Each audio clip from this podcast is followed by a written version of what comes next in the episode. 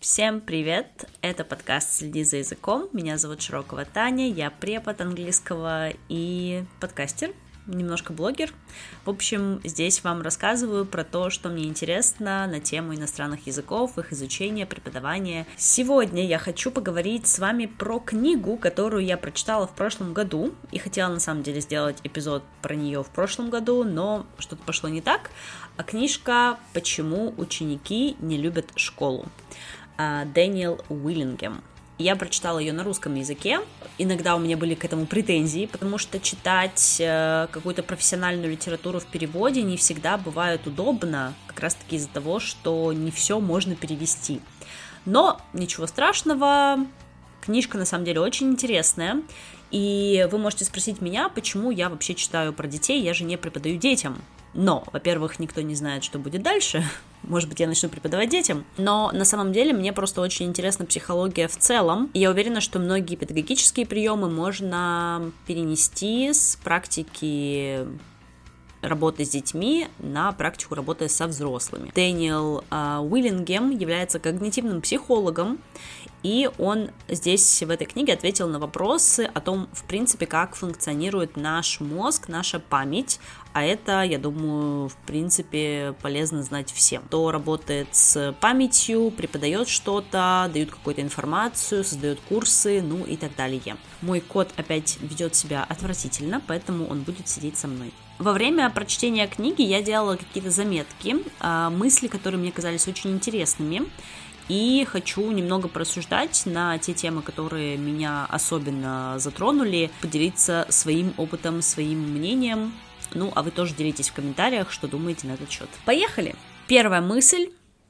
Большую часть времени мы делаем то, что делаем большую часть времени. И тут как будто бы супер логично, но в то же время над этим можно призадуматься. Когда мы хотим освоить какой-то новый навык или получить какое-то новое знание, мы не всегда адекватно оцениваем то количество времени, которое мы уделяем для того, чтобы этот навык э, все-таки приобрести. И, конечно, самые устойчивые знания, самые глубокие познания, то, что у нас запоминается на долгие-долгие годы, это то, чему мы посвятили огромное количество времени на практике. Это как будто бы логично, но мы про это забываем. И сейчас еще, наверное, мы живем в такое время, когда всем хочется очень быстрого результата, все очень сильно хотят заговорить на английском за три месяца или выучить, э, не знаю, новую какую-то профессию за пять месяцев и спустя полгода стать уже экспертом. Хочется здесь, конечно, призывать всех быть реалистичными, особенно учитывая то количество времени, которое вы тратите на достижение каких-то целей или на освоение какого-то навыка, сопоставлять это с вашими ожиданиями и с вашими в итоге конечными результатами.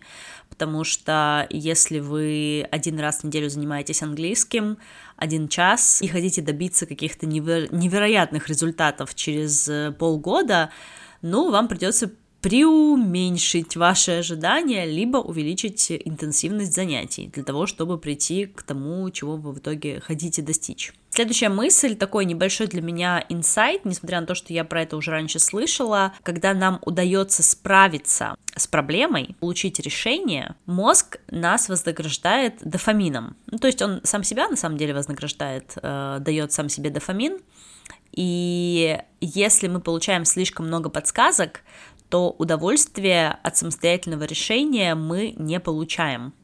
И здесь я бы хотела, наверное, поговорить про то, как мы выстраиваем свою работу с учениками.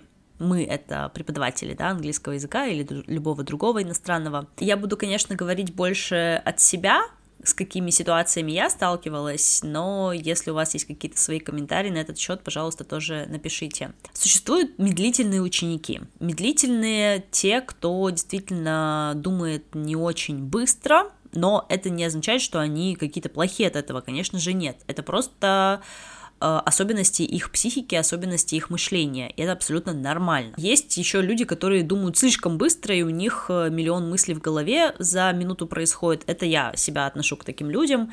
У меня реально иногда бывает просто пять э, тем в один момент, и я про все это думаю одновременно.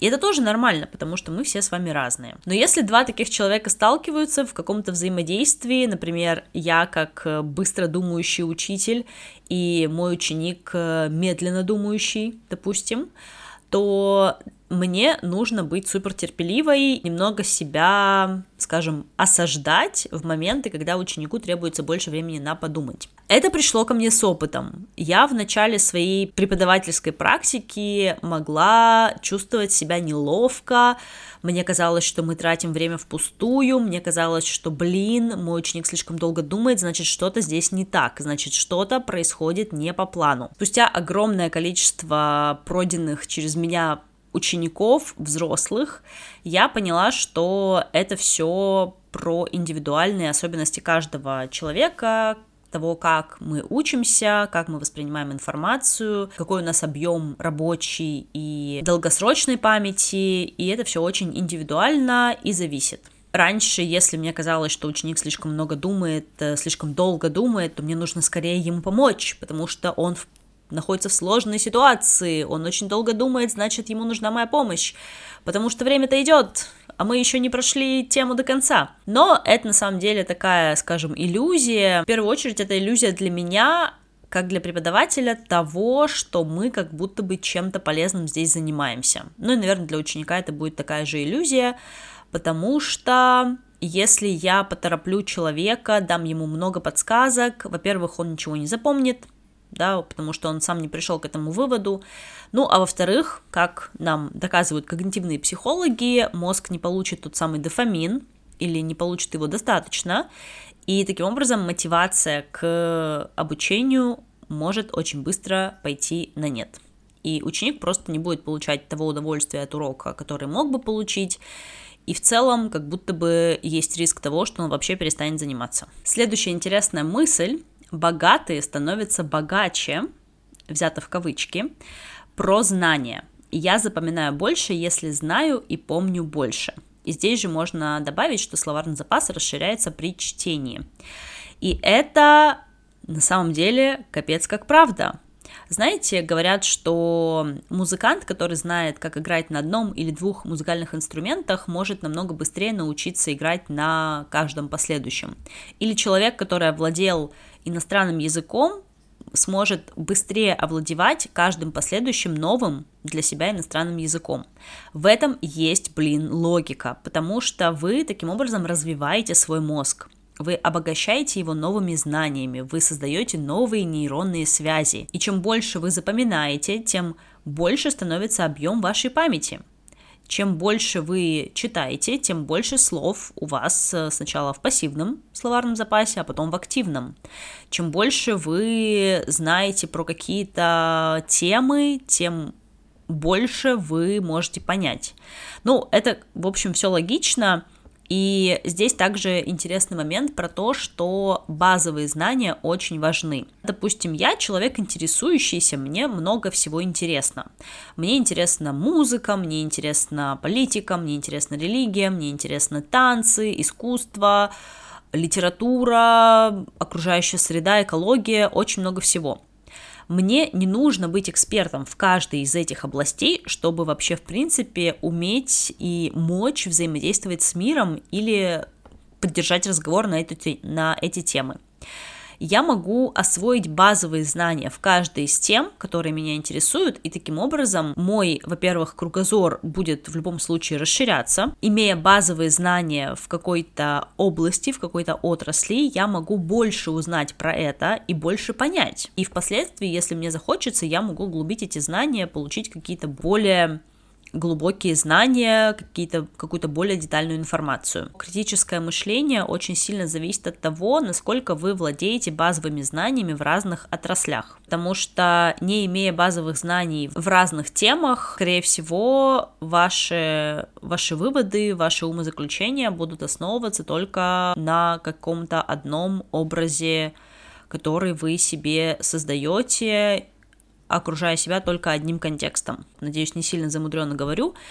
Но, допустим, если я интересуюсь только преподаванием, только изучением языков, но не интересуюсь больше ничем, я могу попасть в ловушку своих же знаний, потому что ограничиваю себя определенными темами, ограничиваю себя определенным контекстом. Расширяя свой контекст, расширяя область своих знаний, я расширяю способность своего мозга вообще мыслить в разные стороны и, конечно же, развиваю свое критическое мышление. Следующая очень важная, на мой взгляд, мысль э, как раз для вообще всех преподавателей, неважно, что вы преподаете, кому вы преподаете, чтобы что-то узнать, нужно обратить на это внимание. Стопроцентно согласна и могу множество примеров привести. И вообще всегда своим ученикам говорю, что Возможно, вы слышали раньше это слово или эту конструкцию, но вы на это не обращали внимания, и поэтому вы это не запомнили. И обычно, когда мы проходим какую-то новую тему с учениками, допустим, не знаю, взяли мы conditionals, мы разобрали грамматическую часть, теоретическую, тренировали, закрепили, и я говорю, обращайте внимание теперь, когда вы будете что-то смотреть или читать, скорее всего, вы будете встречать эти примеры, анализируйте, думайте, почему здесь это так используется, как это можно применить э, в вашей практике, в вашем случае с вашими ситуациями. И обычно это так и работает. То есть, чтобы что-то запомнить, нужно обратить свое пристальное внимание на это, включить вот эту осознанность, как бы ее все не хаяли, но осознанность реально важная штука в обучении. И после этого, когда вы осознанно на что-то обратили внимание, узнали про это, отработали каким-то образом, если это про изучение языков, например, то затем вы уже это запоминаете и видите и слышите в контексте реальной жизни. А как вы это будете запоминать, это уже вопрос следующий. И здесь э, тоже такая интересная мысль, что эмоции помогают запомнить, но не являются необходимым условием. Я думаю, что все знают про обучающихся, что кто-то получает информацию и запоминает ее лучше через визуальные материалы, кто-то через аудиальные, кому-то нужно потрогать, кто-то кинестетик. Вот это вот подразделение на визуалов, аудиалов, э, кинестетиков и так далее. Это имеет место быть, но, опять-таки, согласно автору, это не является каким-то определяющим фактором в том, как нужно доносить тому или иному человеку информацию.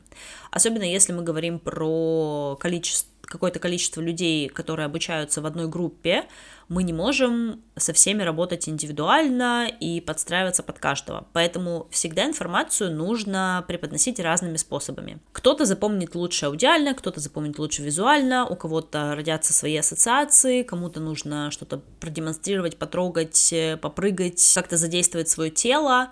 И если мы, как учителя, как преподаватели, тьютеры, неважно, будем пробовать задействовать разные органы чувств, разные зоны мозга, разные способы мышления, донесения информации, получения выводов, то есть большая вероятность того, что человек запомнит это намного лучше, может быть, не с первого раза, но со второго, при помощи каких-то новых методов.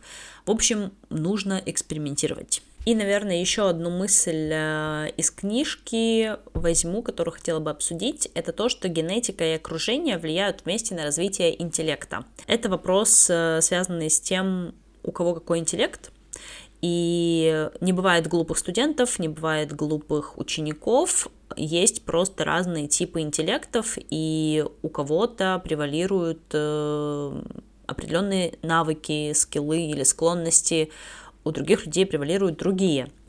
И говоря про развитие интеллекта, это всегда такая комбинированная штука. Это и генетическое, да, то, что нам достается от наших родителей, родственников, и это социальное, безусловно. Потому что, ну, если мы говорим про эмоциональный интеллект, например, то его вообще как можно развить, не находясь в социуме, да, это сделать будет очень сложно. Но вообще в целом, если мы говорим про развитие интеллекта, именно каких-то умственных э, способностей, навыков, то если вы поместите ребенка, мы говорим сейчас про здоровые да, истории, когда нет никаких э, генетических именно отклонений, если вам кажется, что человек, допустим, не склонен к изучению языков, и вы поместите этого человека в среду, где все люди изучают языки, или в среду, где люди общаются на иностранном языке, скорее всего, вы увидите абсолютно противоположные своей точки зрения результат. Потому что если человек находится в среде, где все как бы заставляет его заниматься изучением языков, то вероятнее всего он начнет этим заниматься. если у него нет больше других вариантов, как, э, грубо говоря, выжить в этой среде, то он вынужден будет изучать язык потому что он живет в социуме, ему нужно как-то коммуницировать с другими людьми. В общем, среда очень сильно влияет, и про это не стоит забывать. В общем, вот такой у меня получился summary про вот эту книгу. Надеюсь, что вам было полезно. Специально не стала прям полностью все раскрывать, про что здесь шла речь. Хочу, чтобы вы сами прочитали, если вам будет интересно. Мне за рекламу никто не платил, чисто моя инициатива. И в целом я просто очень люблю анализировать книги, которые читаю. Во-первых, мне это помогает э, самой запоминать информацию лучше, когда я рассказываю ее кому-то. Рекомендую вам тоже так делать. А во-вторых, э, мне просто приятно и нравится делиться какими-то интересными находками. Мы все получали больше знаний и становились еще более крутыми экспертами. Пожалуйста, напишите в комментариях, как вам такой формат, делать ли дальше обзоры на какие-то педагогические книжки, может быть, даже на художественную литературу, даже не знаю, если будет такое интересно. Если сами читали эту книгу или прочитаете, тоже напишите, как вам, что было интересного, какие инсайты получили. И мы увидимся с вами в следующем эпизоде уже совсем скоро. Пока-пока.